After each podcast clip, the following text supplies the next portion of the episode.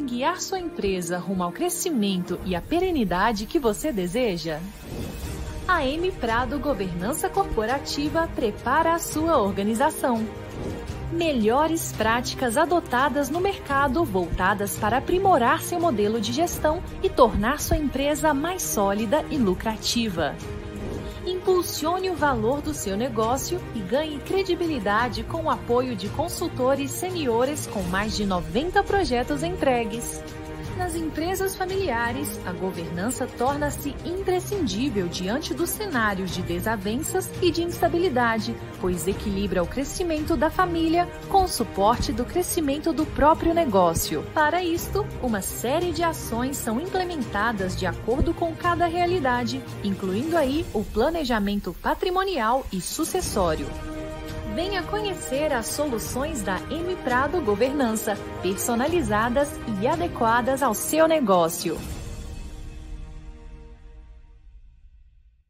Olá, meus amigos e minhas amigas do site Notícias Agrícolas e da M Prado. Estamos aqui para mais um programa Líderes do Agro. O nosso programa tem como propósito maior trazer grandes líderes do agro brasileiro para compartilharem com todos os nossos internautas sua experiência, sua vivência como administrador, como gestor, como líder, para que todos vocês, internautas que nos assistem, possam é, se sentir motivados, estimulados pelo dinamismo desses profissionais que aqui participam conosco e, ao mesmo tempo, poderem aperfeiçoar seus modelos de gestão e, consequentemente, promover o crescimento dos seus negócios, do agro brasileiro e também do nosso país. E hoje temos aqui um dos maiores líderes do agro brasileiro. É, estamos recebendo aqui o grande amigo Irineu da Costa Rodrigues, que é presidente da LAR. A cooperativa LAR é uma das três maiores cooperativas do Paraná é uma cooperativa que foi fundada em 1964, a sede da cooperativa fica em Medianeira. A cooperativa exporta para mais de 80 países, tem mais de 13 mil associados, mais de 25 mil profissionais, colaboradores que trabalham na cooperativa. Portanto, é uma das grandes locomotivas desse agro maravilhoso do Brasil. Irineu, seja bem-vindo. Você está na sua casa, viu? Muito obrigado. Muito obrigado, Marcelo. Um grande abraço a todos. E é um enorme prazer e também é uma enorme distinção estar participando de uma, de uma edição do teu programa que tem um alcance enorme e é muito admirado. Portanto, é um prazer enorme estar aqui.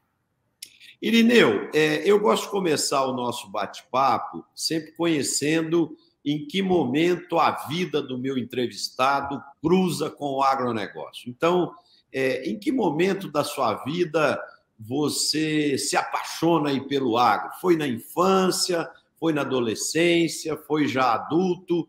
Em que momento você escolhe o agronegócio como a sua, a sua casa, a sua, o seu local de trabalho é, é, para a vida toda aí?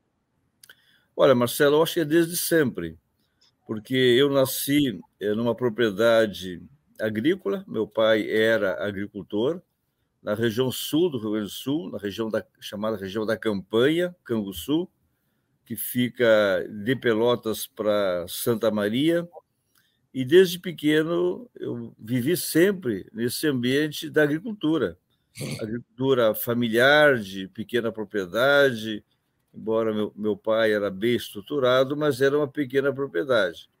Então, desde sempre, eu me vi como um agricultor, alguém que ia dar sequência ao trabalho é, do meu pai. É, depois da escola primária feita lá naquele interior, eu fui fazer colégio agrícola por sete anos, ginásio agrícola quatro anos e mais técnico agrícola por mais três anos, e depois a faculdade de agronomia. Sou formado em dezembro de 73, portanto, em dezembro próximo, vou estar completando 50 anos eh, como engenheiro agrônomo. E aí eu migrei para o Paraná, porque o Rio Grande do Sul tinha muitas faculdades de agronomia. o Paraná só tinha uma, Santa Catarina não tinha nenhuma, então era normal que os engenheiros agrônomos do Sul migrassem ou para Santa Catarina ou para o Paraná, como mais tarde migrando para o Centro-Oeste. E assim que eu vim para o Paraná, há 49 anos já completos atrás, comecei como na extensão agrícola, na antiga Carpa, que hoje é Emater Paraná, agora é IDR, e junto está a pesquisa do IAPAR. Então, fundou-se o IDR. Fiz uhum. meu trabalho lá por seis anos e meio, inclusive liderando é, na região de Cascavel, na cidade de Cascavel, trabalhei três anos como, como regional é, da Emater de toda essa região, que hoje é uma das regiões mais pujantes do nosso país. E aí eu saí para realmente, literalmente, ser agricultor. Arrendei terras, mas passou um ano e houve uma necessidade de alguém para presidir a atual Frimeza, e eu fui ser presidente da Frimeza lá nos anos de 80 já.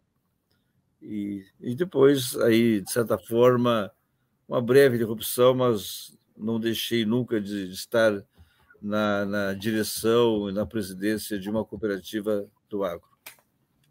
O Irineu, e, e conta um pouquinho para o nosso público como que em 1964 começa essa história fantástica aí da LAR e, e por que a escolha do nome LAR, que é um nome tão aconchegante, né, que todo ser humano sonha em ter um lar, né?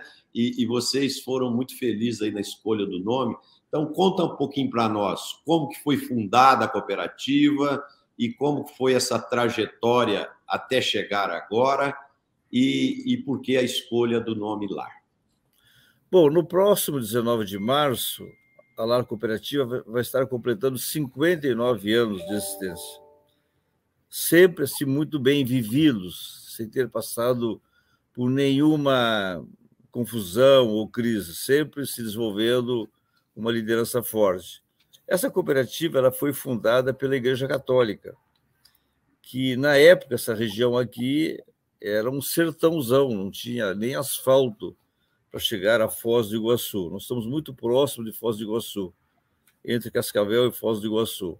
Então a Igreja Católica foi buscar é, pequenos agricultores do Rio Grande do Sul e Santa Catarina, mas sobretudo do Rio Grande do Sul, para vir para uma nova região para adquirirem é, cada um seus 24 hectares, ou 10 alqueires paulistas, e na medida em que eles adquiriam uma gleba de terra de uma colônia, como se dizia na época, é, 24,2 hectares, ele, é, a Igreja Católica também separava uma parte do pagamento que ele fazia para fundar uma cooperativa. E assim nasceu, é, podemos dizer, há há 60 anos, 62 anos, nos idos de 64, eh, emergiu essa colonização eh, em 12.100 hectares, que foi doado pelo governador do estado do Paraná da época, e esses agricultores chegaram é, literalmente assim pequenos. Eles traziam, ora, num, na boleia de um caminhão, a família, a esposa grávida, crianças, traziam tudo ali, inclusive vaca leiteira, leitões, galinha, para vir para baixo da lona, mas em áreas que eles adquiriram. E assim essa colonização iniciou e assim se formou a Lar Cooperativa, que tinha naquela época o nome de Comazil, é, que era que era o nome da, da, da colonizadora que se chamava, se chamava Cipal, que era uma colonizadora da Igreja Católica.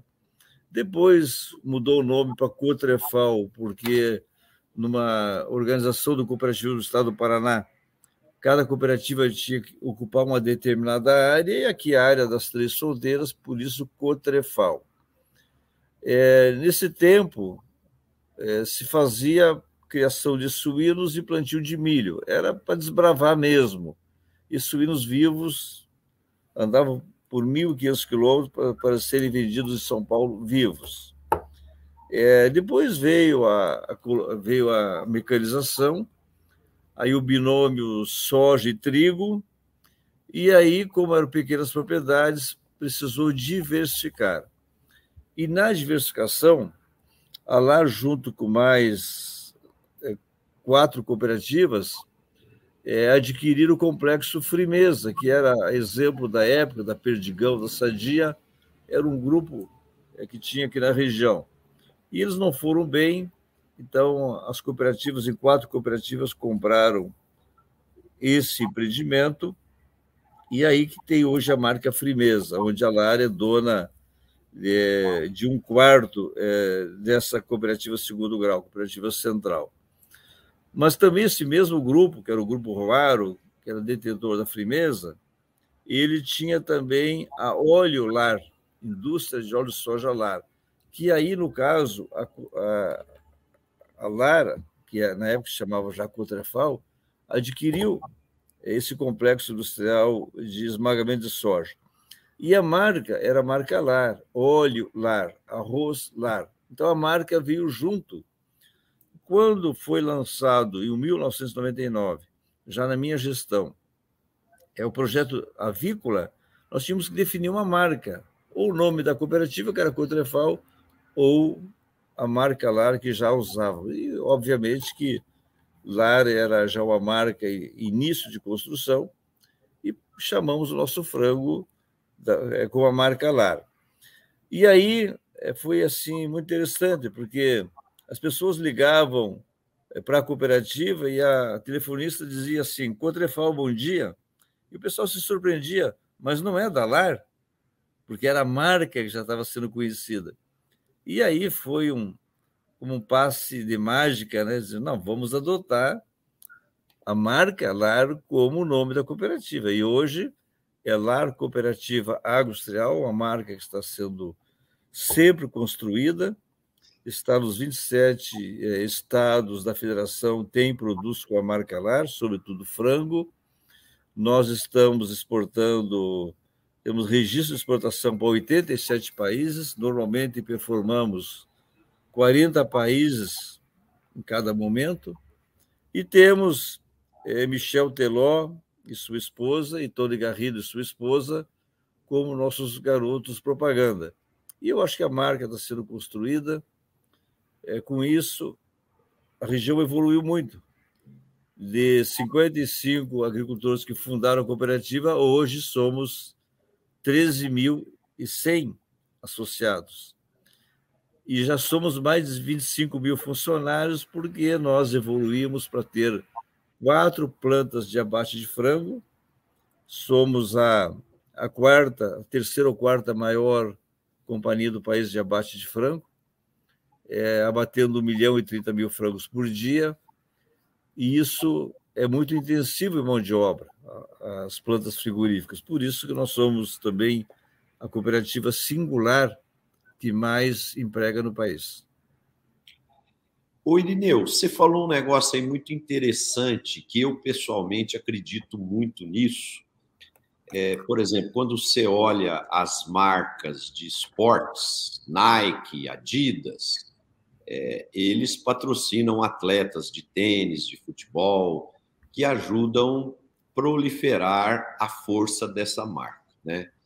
Mas no, no agro brasileiro, principalmente por causa da cultura muito forte de commodity, né, é, muitas cooperativas têm dificuldade de, de aceitar essa relevância do marketing e da formação de uma imagem de marca e assim por diante.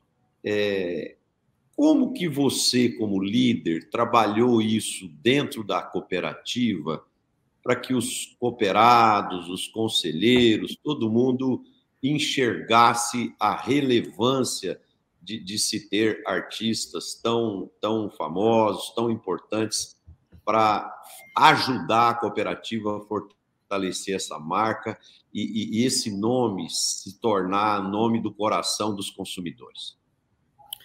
É assim, Marcelo, tudo é um processo, você vai construindo. Uhum. É, nós, nós temos uma ligação muito forte com o quadro social, trabalho muito forte com a família associada, é, com as mulheres é, com os jovens, trazendo informação, conhecimento, capacitação, digitalização. É, então, essa ligação muito forte que a cooperativa tem cada vez mais com a família associada, isso cria um ambiente assim de muita confiança. E chegou um momento em que a gente começa a dizer, olha, nós temos que industrializar, nós temos que ir para o mercado. Nós somos uma cooperativa, mas nós temos um negócio, nós temos um parque industrial, nós temos uma marca. É, nós temos que competir. Então, nós, nós vamos ter que ser entendidos que nós temos que usar as mesmas estratégias que as grandes companhias né, que, que vão atrás do consumidor, que tem produto para o consumidor final, é, faz. Então, nós nos espelhamos nas outras companhias. Algumas têm, é, de fato, um artista famoso que é o embaixador da marca, outros buscam através do esporte, que nem você falou. E como Michel Teló nasceu em Medianeira, e lá atrás os pais deles tinham o início de um abate de frango, bem pequenininho, começando, é, de certa forma, ele se apaixonou pela ideia de ser o garoto propaganda do, do frango lar, sobretudo, que é a terra onde ele nasceu, onde os pais deles também é, tinham um início aí de pequeno abate de frango, caseiro, vamos chamar assim. Então foi muito fácil de nós é, chegarmos até o Michel Teló e de sermos compreendidos, porque é todo um apelo assim, podemos dizer, de origem familiar, que faz muito sentido. E assim nós trabalhamos um ano é, com o Michel Teló. O Michel Teló ele é um artista consagrado mais do Sul, podemos dizer assim, no estilo de música é, mais do Centro-Oeste e do Sul. E precisávamos também ter um artista é, que tivesse uma outra face que completasse mais voltado aí ao, ao reggae. Por isso nós chegamos é, no Tony Garrido, né? Eu acredito que nós acertamos muito, porque são artistas consagrados, são artistas é, cuja assim, índole deles todo mundo admira, e eu acho que isso trouxe mais credibilidade, inclusive, para a marca Lar. E ele sabe, é, Michel Teló sabe da onde que veio o milho que faz a ração, o soja, da onde que veio o frango. Esse apelo, inclusive ambiental, está muito é, na nossa presença e ele compreende muito bem isso aí. Eu acho que nós acertamos muito bem e os associados compreenderam que, que nós somos agricultores, sim, mas que a cooperativa é uma ponte entre a propriedade do pequeno agricultor e o consumidor onde estiver por mais distante que esteja, por mais exigente que seja, a cooperativa tem que fazer essa ponte. E ela precisa de estratégia comercial, precisa de logística, precisa é, de muito conhecimento e precisa de marketing também. Eu acho que está muito bem entendido.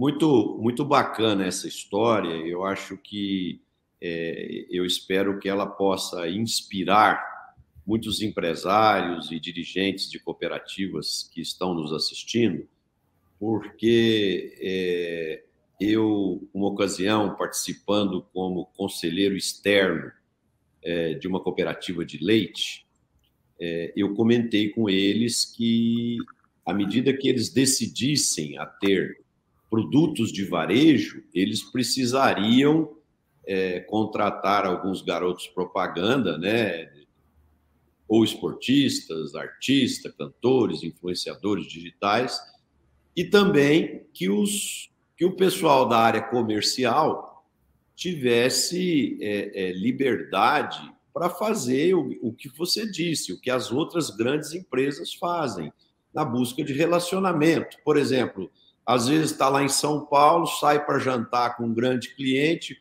vai num restaurante bacana, toma um bom vinho e vai trazer a conta para a cooperativa pagar, né? E isso eu comentando no conselho. E, e aí um conselheiro virou e falou: se um, se um cara da área comercial fizer isso aqui na cooperativa, é, é, ele vai ser demitido, né? Aí eu disse para ele, falei, bom, então esse tipo de reação mostra, nós não estamos falando aqui nada que não seja ético, nada que não seja correto. Só que são práticas de mercado que quando você resolve ter uma marca de varejo que seja percebida pelo mercado, você tem que jogar o jogo que é jogado no mercado. Por exemplo, nós, nós saímos do jogo do commodity, né? da soja, do leite resfriado, eh, do, do, do milho, e vamos entrar num mercado de varejo onde marcas são valorizadas e, e precisa desse suporte. Né? Então, é, naquele momento eu percebi uma resistência muito grande. É, nós aqui somos muito entendidos pelos nossos associados, famílias associadas, é, que esse é o trabalho que tem que ser feito. O Brasil é, é líder em alimentos, a maior plataforma do mundo, talvez deva ser, é, fornecimento de alimentos para o mundo todo. E o Brasil é, tem grandes companhias é, estrangeiras que estão aqui fazendo esse trabalho, mas também tem é, muitas empresas brasileiras que, que souberam se posicionar é, fortemente, concorrendo, e estão no mundo todo. Então, a LAR não é diferente. A LAR ela tem que estar nesse clube, é, jogar o jogo. Se nós temos que contratar um show por determinada finalidade, nós não vemos o porquê não fazê-lo. Se nós tivéssemos que, que, convidar um cliente nosso importante e pagar um vinho, não tem por que não fazer. Né? Agora mesmo, eu acho que é, é bem oportuno se fal, é, falarmos que domingo começa uma feira em Dubai de alimentos. A Larva está com o stand lá, com profissionais lá falando inglês fluentemente, se relacionando, é, recebendo clientes já, já consolidados, é, atraindo outros clientes. Então, a LAR tá, vai estar tá lá em, em Dubai com seu stand, com quatro pessoas atendendo, porque o fluxo é muito grande de pessoas. Bom, tem um custo, pagar o espaço para o stand, é, é, construir o stand lá, ter o material promocional, é, a viagem de avião, hotel, enfim, ter que pagar um vinho lá para um cliente nosso lá da, é, da Coreia do Sul, por que não? Porque faz parte do, do fechamento de um negócio. Então a gente faz isso aí com muita tranquilidade, como também Cada ano tem uma feira na Europa, um ano é, em Paris, a Feira de Cial, no ano seguinte a Feira de Anuga, na cidade de Colônia. A LAR vai estar lá. Essas duas feiras internacionais, anualmente, a LAR vai uma em fevereiro e outra em outubro. Fora as feiras aqui nacionais, como a APAS em São Paulo, a APAS na região de Curitiba, tem que estar junto, porque senão está fora do jogo. É isso aí, Irineu. Gostei muito do seu ponto de vista e, e, e fico muito feliz que isso é, possa servir aqui de inspiração para muitas cooperativas, muitas empresas que não estão ainda é, seguindo os, os trâmites normais do mercado. Né? Eu queria te perguntar agora, Irineu, é, a gente sabe do sucesso do cooperativismo no Rio Grande do Sul, Santa Catarina, no Paraná, mesmo em São Paulo. E, e à medida que vai subindo o Brasil aqui para o centro, para o norte, para o nordeste, é, você vai raliando a concentração de cooperativas e, e, e, aí você tem menos concentração de cooperativas. O que, que na sua visão, é, qual que é o aspecto cultural, ou se não é cultural, o que que, por que, que esse modelo de êxito pleno do, do Paraná é, ele não é multiplicado nos demais estados da federação aqui para cima? É, eu penso que precisa alguém liderar o processo. É, o que aconteceu no Rio Grande do Sul é que a, a pequena propriedade tinha uma necessidade de se organizar. E também tinha algumas migrações é, da Europa, sobretudo, que trouxeram o conceito até do associativismo, não, não só do cooperativismo. Como o Papa João XXIII é, pregava, inclusive na, na encíclica da época, de que as pequenas economias tinham que se reunir ou em sindicato ou em associações, que é uma forma cooperativada. E assim, é, o cooperativismo ele nasceu aqui no Paraná, acho que é uma das mais antigas do país, como no Rio Grande do Sul, como também São Paulo, Minas Gerais, mas tem que ter, acho que tem que ter uma escola, alguém que lidera e que vai fazendo é, um processo de escola. É, Para nós, assim, que fomos, de certa forma, aprender no Rio Grande do Sul, embora eu tenha minha origem lá, mas voltamos lá para ver o trabalho que as cooperativas faziam, como também aqui no, no Paraná, na região da colonização holandesa e alemã, nós fomos é, buscar informação, buscar, na verdade, um pouco de educação cooperativista. É isso que nós fomos fazer.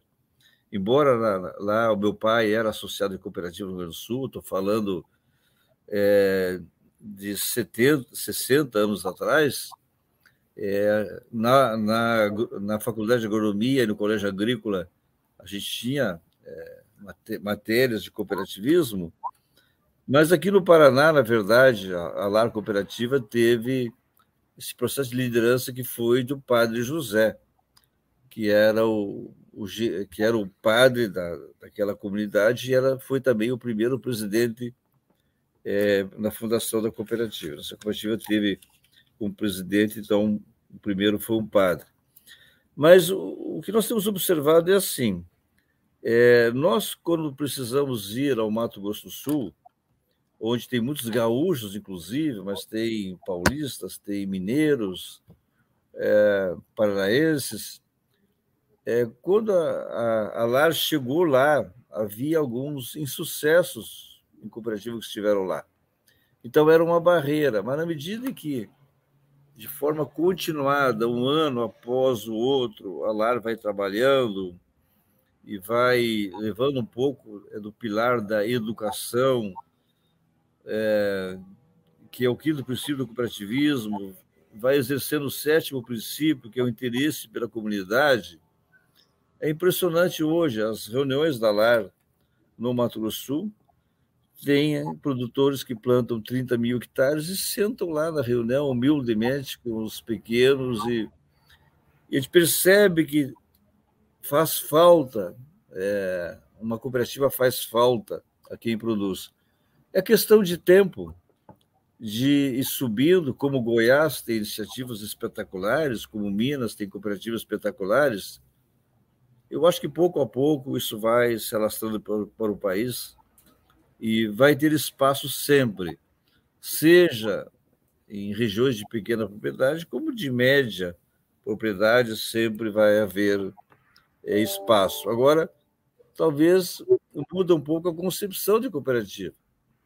Talvez cooperativa mais voltada a resultado, porque cada um tem seus consultores técnicos, né? mais para pool de compras, pool de exportação, ou de agregação de valor através de uma, de uma é, indústria comum, acho que o espaço é enorme. Acho que o crédito e a medicina está é, tá dando um grande exemplo aí que o cooperativismo ele, ele vai se expandir e, e vai, com bons resultados, ele vai se consolidando.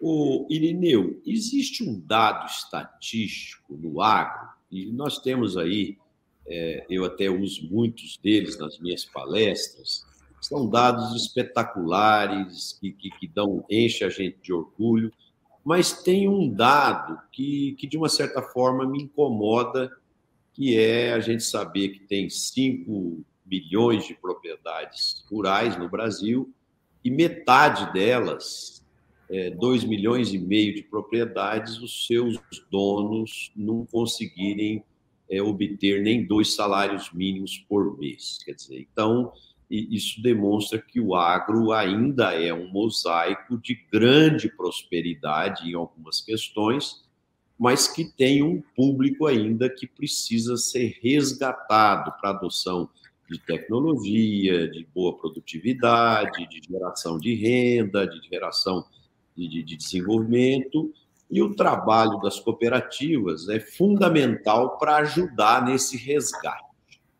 O que, que você acha que é, poderia ser feito, talvez pelas autoridades, sejam elas estaduais ou nacionais, para a gente acelerar esse processo de resgate e inserir esse público no agro moderno, no agro produtivo e no agro eficiente? Ah, eu penso que tudo passa por um processo assim de é, de, de conhecimento. Acho que falar em educação, às vezes, não é bem o termo é, bem adequado, mas de proporcionar conhecimento às pessoas, que pode, muitas vezes, ser o governo, se pudesse, devia fazer um trabalho como o Paraná fez na década de 60, é, de falar de cooperativismo, de ter educadores que iam aos municípios, ao interior, para falar do, é, do movimento cooperativista que, que, seria uma solução. Eu acho que esse é o papel que o governo deveria fazer. Outro é, é proporcionar intercâmbios. Algumas regiões é, serem visitadas para mostrar aqueles bons exemplos que deram certo, porque isso aí não é receita de bolo, né, Marcelo? Se fala um processo de geração de conhecimento ou de educação, não é receita de bolo, porque a nossa cabeça ela é aberta, tem que ser aberta, né? Então, quando a gente tem conhecimento, a gente adapta uma cooperativa ou, né, ou uma estratégia àquela região. O Brasil é muito diferente, um país continental, né? Mesmo Rio Grande do Sul, aquela região onde eu nasci, que tenho lá meus irmãos, chamada região da Campanha, é, um, é uma região que ela, ela patina um pouco. E, e as cooperativas lá não tiveram muito sucesso. Já a região mais norte do, do, é, do estado já, já tá, teve alguns insucessos, mas está se, é, se renovando aí numa base muito mais profissional. Eu acho que é um pouco por aí é, que, que deveria acontecer. É, de capacitar, é, eu acho que teria que descobrir talentos, líderes, investir nessas pessoas para que eles encontrem o caminho na, na sua atividade econômica, porque para tudo tem que ter uma atividade econômica que viabilize a formação de uma cooperativa. Né? Ela tem que trazer, ela tem que preencher uma necessidade do associado. Eu acho que quando a necessidade do associado são preenchidas, a cooperativa fica cada vez é, mais é, vitalizada. Né? Nós aqui mesmo da LAR, no passado, a necessidade dos associados era abrir estradas, é ter escola para uma colonização que estava começando. Depois veio a necessidade de gerar produção para viabilizar aquelas comunidades, aquelas propriedades. Então, a cooperativa, no começo, ela foi até quase como uma associação, preocupada com a escola, com a abertura da estrada. Depois, trazer mantimentos para o consumo daquelas famílias. E já em paralelo, quase, ou no segundo passo, já é, organizar a produção, dar assistência técnica, encontrar mercado, encontrar linhas de financiamento. Então, pouco a pouco, e depois veio a necessidade de viabilizar a pequena propriedade. Então, para mim, cooperativa ela funciona quando ela preenche uma necessidade do associado. O Irineu, você falou aí que hoje a LAR já exporta é, para mais de 80 países. E, e também você comentou é, da presença da cooperativa nas grandes feiras de alimentos do mundo, é, seja Cial, Anuga, essa de Dubai. E essa participação nas feiras tem sido o, o, o grande aliado da cooperativa para ela multiplicar a diversidade de exportação em diferentes países, porque como elas são feiras internacionais muito é, conhecidas e importantes, todo mundo que mexe e trabalha nesse determinado setor vai para lá para conhecer clientes, fornecedores, tal. Então, é uma feira de geração de muitos negócios. Então, você acredita que as feiras são hoje um dos grandes facilitadores para se multiplicar essa diversidade e, quem sabe, daqui uns dias a, a LAR está aí em 150 países e por aí afora? É, sem nenhuma dúvida, sim. É, é, porque na medida em que nós vamos lá muitas vezes para nos encontrar com nossos clientes, eles vão nas feiras e eles perguntam: a Lara vai estar na feira? Sim, vamos estar. É, talvez as primeiras vezes até nem stand nós, nós não tínhamos, mas nos encontramos com os clientes. Na medida que tem o stand, é um ponto de encontro né, com os clientes mas também prospectando novos clientes.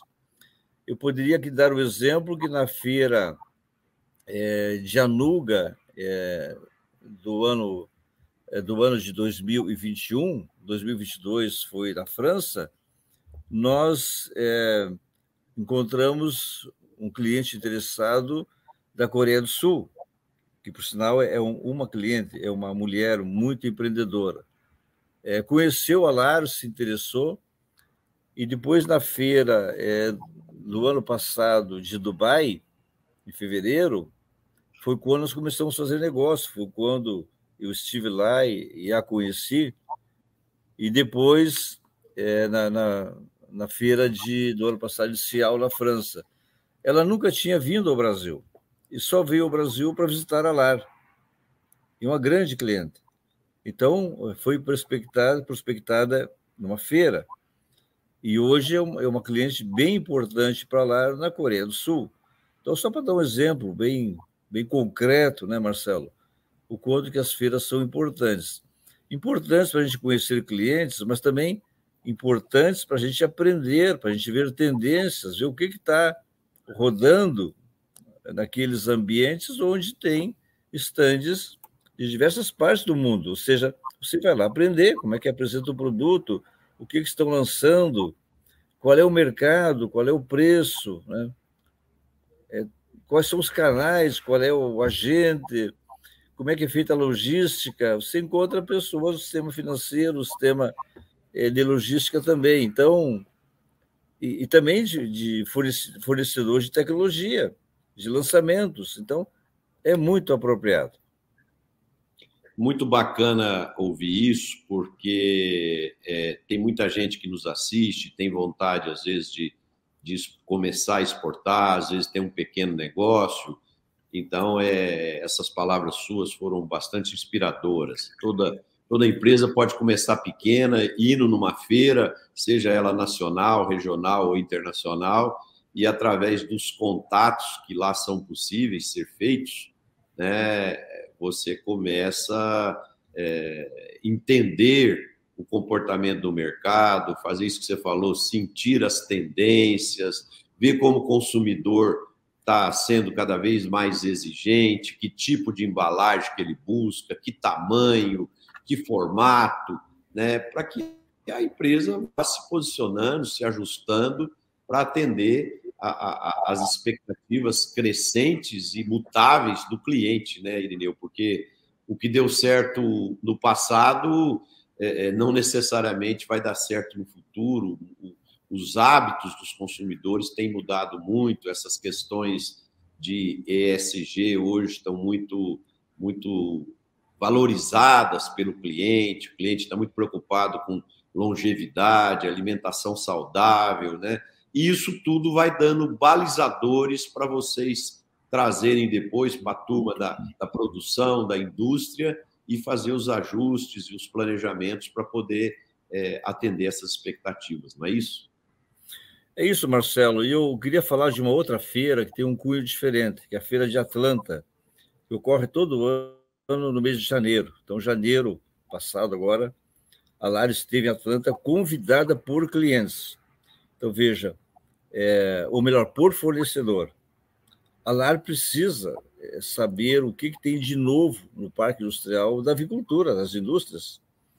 Então, essas, essas empresas que, é, que produzem alguma inovação, algum novo equipamento, é, naquela feira nos convidam. Ora, vem lá em Atlanta e você vai ver o que, que nós estamos lançando. Então, esse ano nós tivemos uma profissional nossa que, que esteve lá e foi uma feira espetacular, porque tem, tem muita, muita coisa nova. Então, lá é um pouco diferente. Lá nós não somos fornecedor, lá nós somos clientes. Então, um fornecedor nos convidou. E é natural que no final do dia faça o happy hour lá no stand dele, ou, ou toma um vinho, e não tem nada de errado nisso aí. Agora, o que foi super interessante essa feira de Atlanta é, do mês passado? Porque além de novos equipamentos de diferentes fábricas, diferentes fornecedores, lá, lá se falou muito na questão da influência viária, da gripe aviária, que agora está assim, assustando nós, já está no Uruguai, já está na Argentina.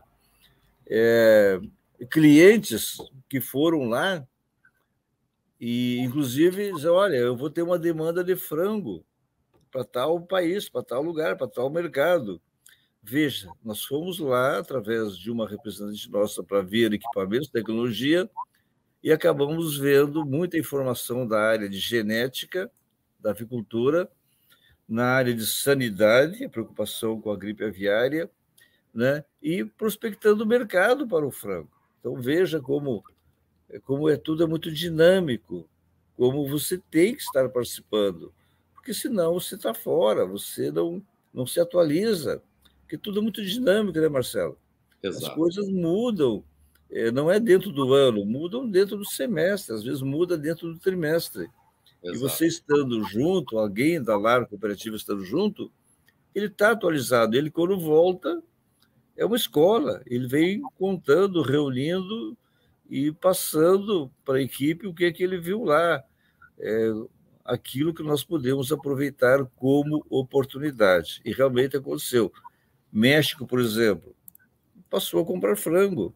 Lá se viu muito mercado mexicano, que era atendido pelos americanos, agora menos, estão se voltando para o, para o frango brasileiro e para ovos ovos comerciais, ovos consumo humano também.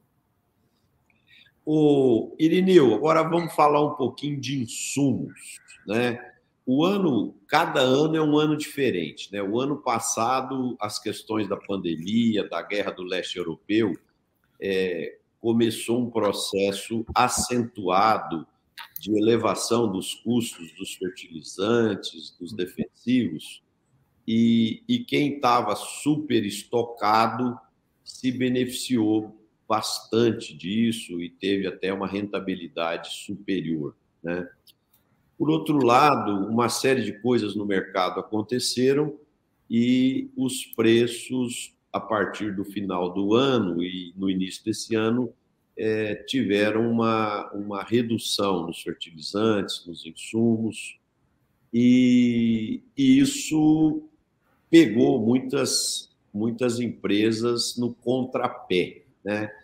E, e, até porque também o preço das commodities não subiu tanto quanto os agricultores esperavam, e eles foram retardando as suas vendas, e ao retardar suas vendas, eles começaram a comprar é, é, da mão para a boca, né? Assim, aquela compra no último minuto mesmo, vai usar amanhã, compra hoje.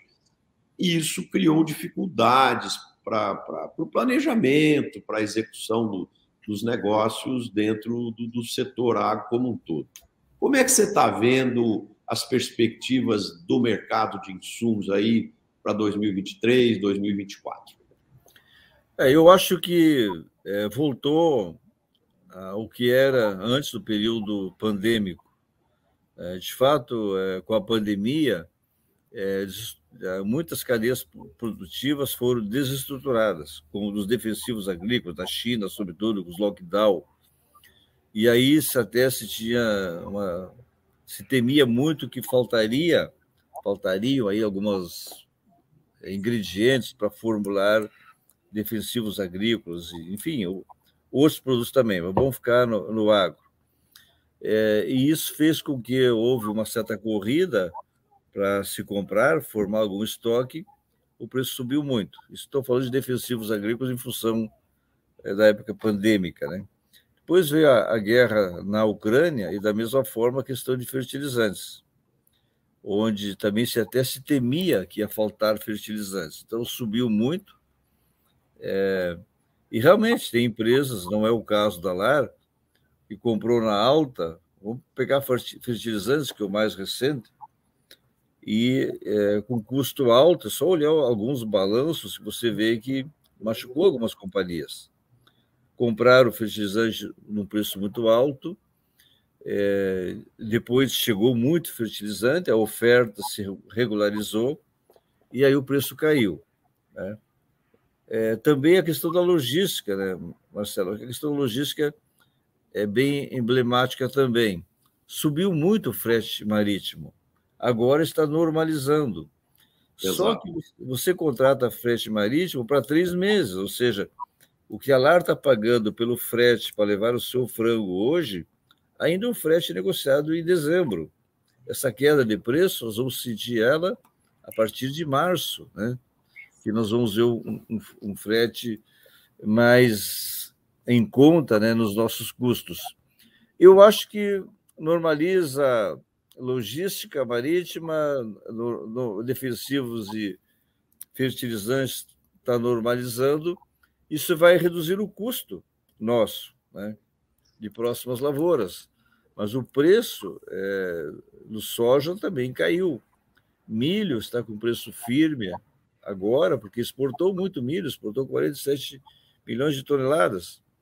Então, está com o estoque muito ajustado. Então, milho nos parece que tem mercado firme. Soja, eu acho que já, já cedeu, não, não saberia dizer se vai ceder mais, vai depender um pouco da cotação do dólar, que tem diversas influências, né? É como todo mundo sabe.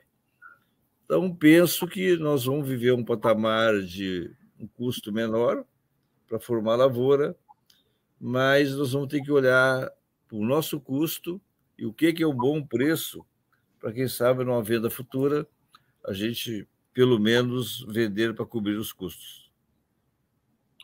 O, o Irineu, ah, ah, olhando essa área de insumos, ainda continuando nesse assunto, a gente tem visto aí no país, nos últimos seis, sete anos, a formação aí de grandes plataformas de distribuição, algumas com capital internacional, outras de fundos de investimento, e que, de uma certa forma, são empresas maiores, com estrutura de gestão mais é, profissionalizada e estrutura financeira também mais forte. Você sentiu é, é, que a competição com esses players é, na região se tornou mais intensa ou eles não têm chegado às regiões onde as cooperativas são é, predominantes?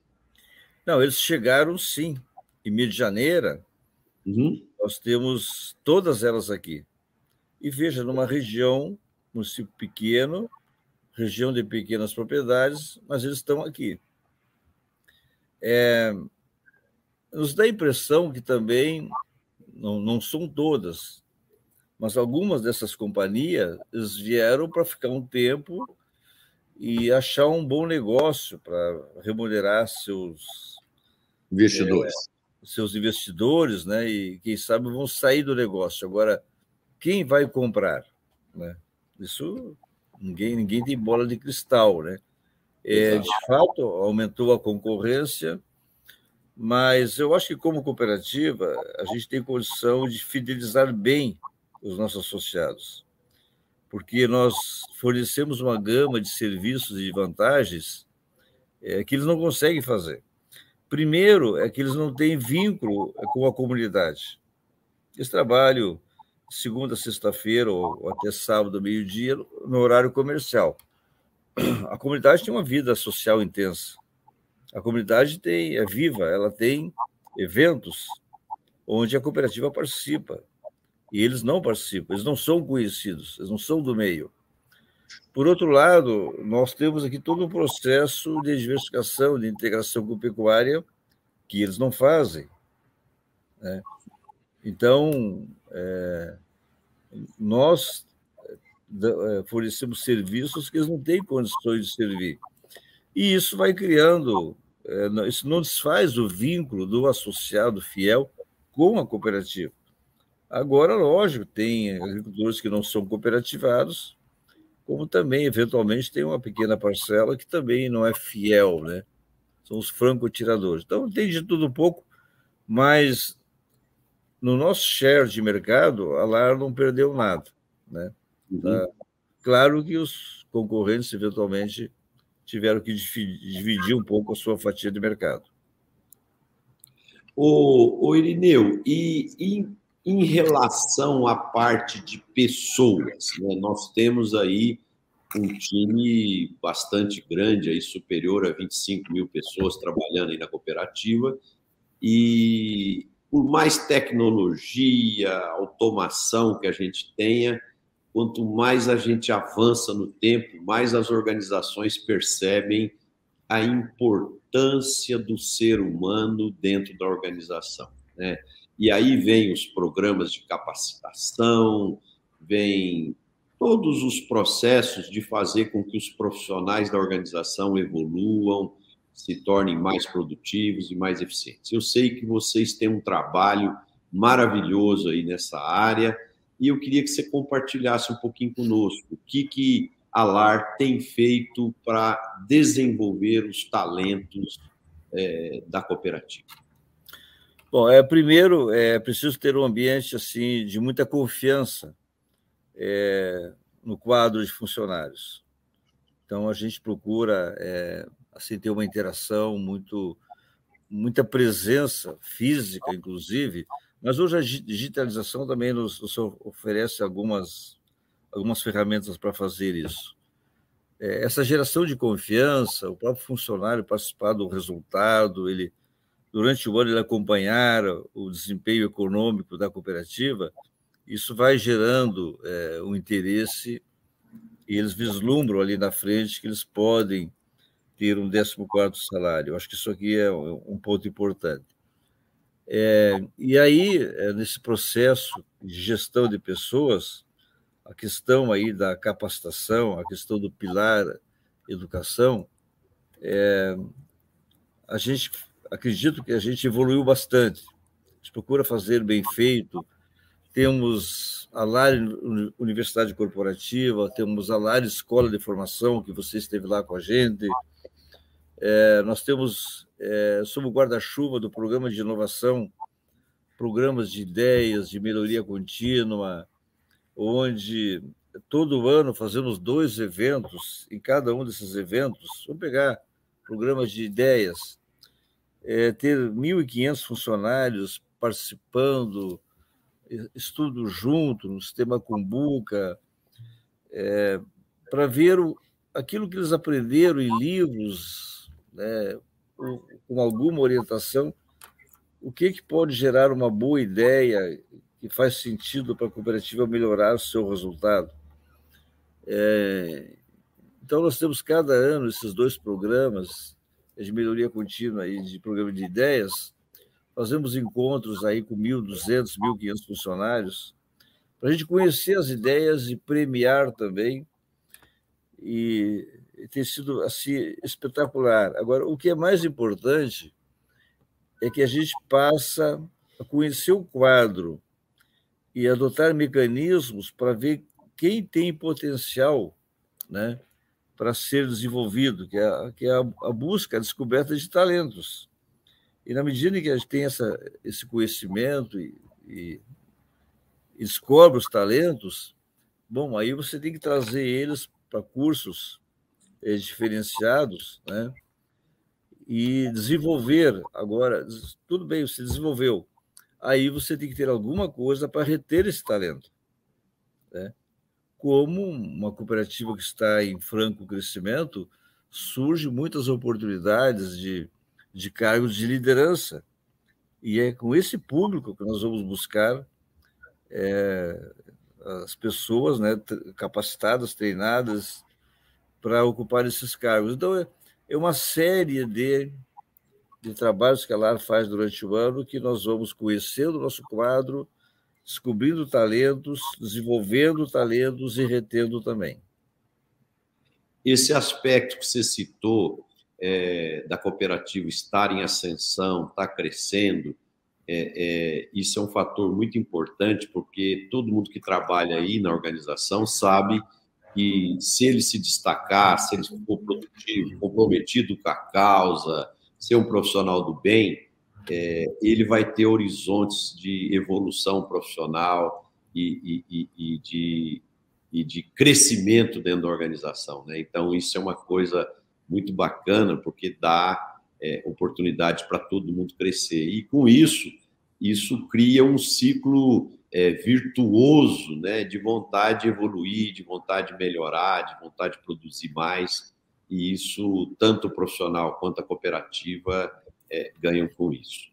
O Irineu, é, o papo quando é bom, né, o tempo vai voando muito rápido e eu teria aqui mais 30, 40 perguntas para fazer para você e o conteúdo que você tem, a sua lucidez, sua inteligência é muito grande e com certeza espero que um, em um futuro próximo aqui a gente volte a, a, a bater esse papo aqui, mas é, nós estamos já caminhando para o final e eu gosto de, no final do programa, conhecer um pouco mais do lado humano do meu entrevistado. Então, eu queria é, é, que você compartilhasse um pouquinho conosco como que o Irineu, é, nos, nos momentos de lazer, nos finais de semana, o que, que você gosta de fazer para desestressar, esquecer um pouquinho os compromissos do trabalho? Você tem algum hobby, algum esporte?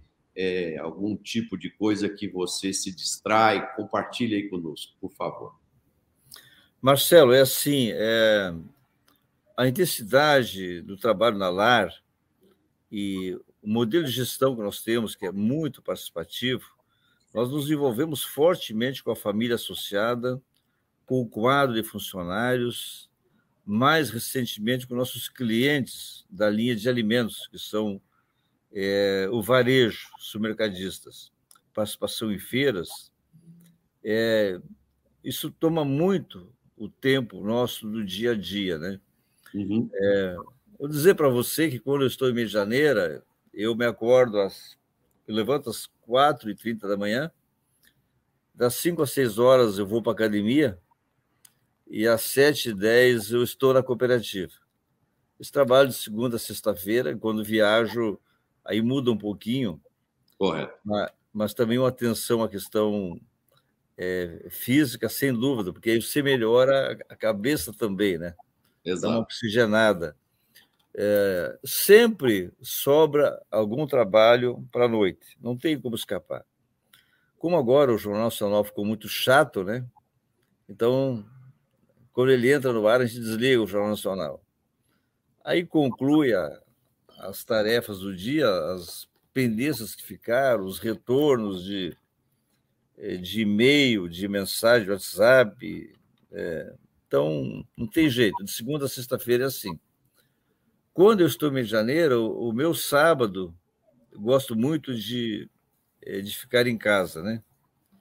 De também terminar algum, alguns trabalhos, de receber algumas pessoas que Normalmente, sábado de manhã, principalmente, gosto de, às vezes, conversar um pouco, mas eu vou caminhar, eu, um pouco, ou uma caminhada, um pouco, eh, digamos assim, na piscina, no verão, mas planejar leitura, é, alguma viagem curta duração, aí, às vezes um feriado, é, gosto de fazer, aí é, aí é lazer mesmo, isso mais recentemente, que eu não tinha muito esse hábito. E férias, é, são duas semanas, aí eu vou para a praia. Eu gosto muito da praia. Então, eu diria que um pouco de praia, um pouco de curtas viagens, é, leituras é, e alguma partida de futebol, é, assistir a televisão, mas não sou de ficar na televisão, não. Eu, eu diria que meus hobbies não passam disso aí, e lógico, quando possível, curtir os netos, né?